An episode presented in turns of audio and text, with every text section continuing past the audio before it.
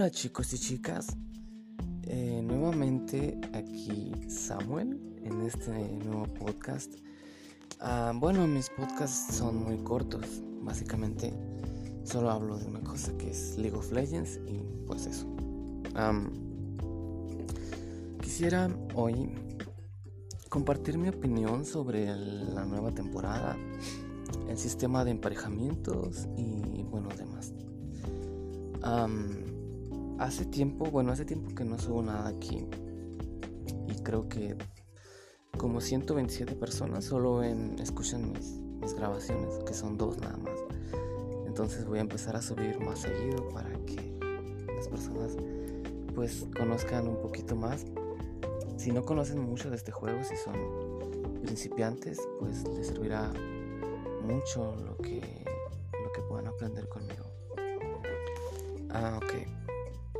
Quiero hablar sobre dos temas en específico, que es el emparejamiento, el sistema de emparejamiento del League of Legends, y también ah, eh, cómo hacer counters con objetos a distintos campeones. Bueno, empecé, bueno, voy a empezar con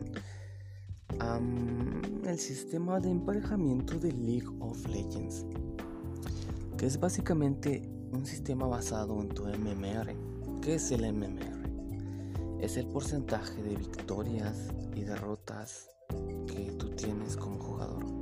Es decir, tú puedes tener en tu MMR un...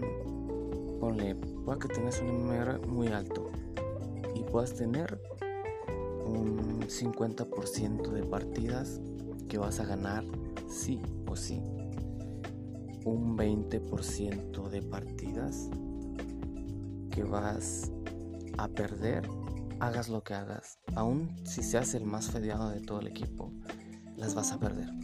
Entonces, eso es. Y el otro 30% es un 30% de partidas que dependen absolutamente de ti. Entonces, eso es básicamente el MMR de un jugador.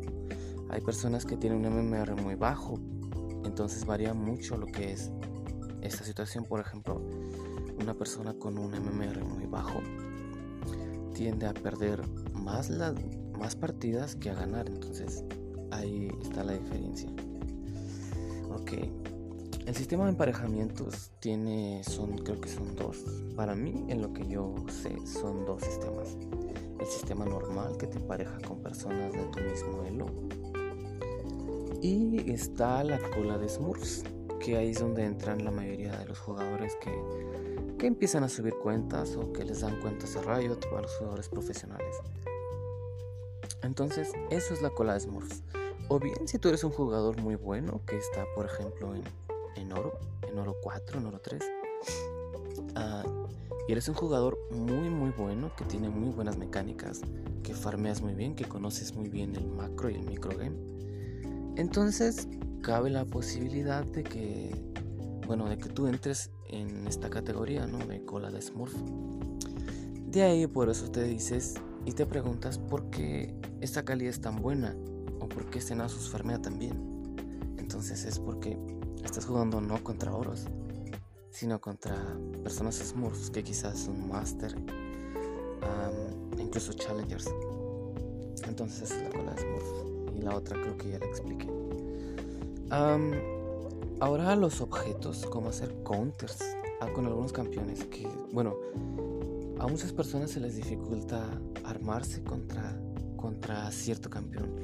En este caso, en, en, mi caso, yo tengo un poco de, de dudas como de cómo voltearme contra un Asus.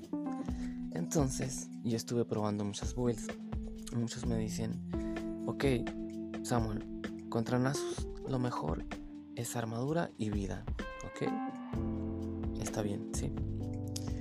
Entonces, yo soy main Nasus, pero, o sea, a veces me toca contra un, un equipo full tanque y entonces no sé, digo, ok, me armo la rey arruinado y el ser senador divino y ya está, ok, este, eso está bien.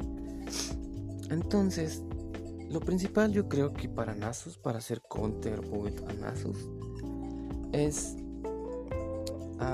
algo como la capa de fuego solar, lo que era la capa de fuego solar antes, que ahora es como está distribuido en tres ítems legendarios míticos, creo, sí, que es el Kimotanque Turbo, el guantelete de fuego escarchado y la otra que es no recuerdo cómo se llama, pero creo que es la égida de fuego solar, creo que sí, no sé muy bien.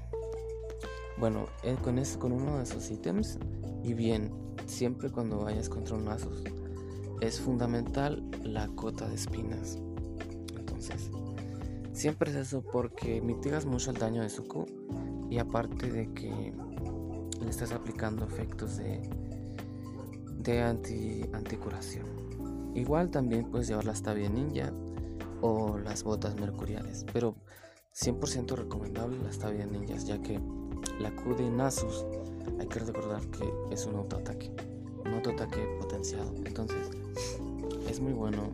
Está bien ninjas contra Nasus. Y demás, la mayoría de campeones AD se suelen contrarrestar con ítems como el corazón de hielo, el presagio algunos ítems especiales como por ejemplo, el guantelete de fuego escarchado combinado con la cota de espinas y un filo en la cordura, puedes acabarte, hacerte un 2 contra 1 incluso. Y ya de ahí están campeones como Bane que hacen daño verdadero, que pues no, no van a... No les va a importar mucho la armadura que tú tengas. O como Darius que también hace mucho daño. Entonces, ese es el, el dilema. Y bueno, creo que eso es un poco sobre este tipo de, de, campeones, ¿no? De cómo hacerles counter build. Pero, o sea, hay muchos, hay muchos campeones, hay muchas posibilidades. Son infinitas. Entonces, aquí un poquito de lo que yo sé. Siendo realistas, no sé mucho en cuanto a las mecánicas de League of Legends, pero si puedo enseñarles a través de este podcast a los jugadores más nuevos, pues por mí encantado. Y ok, creo que esto es todo y hasta la próxima chicos.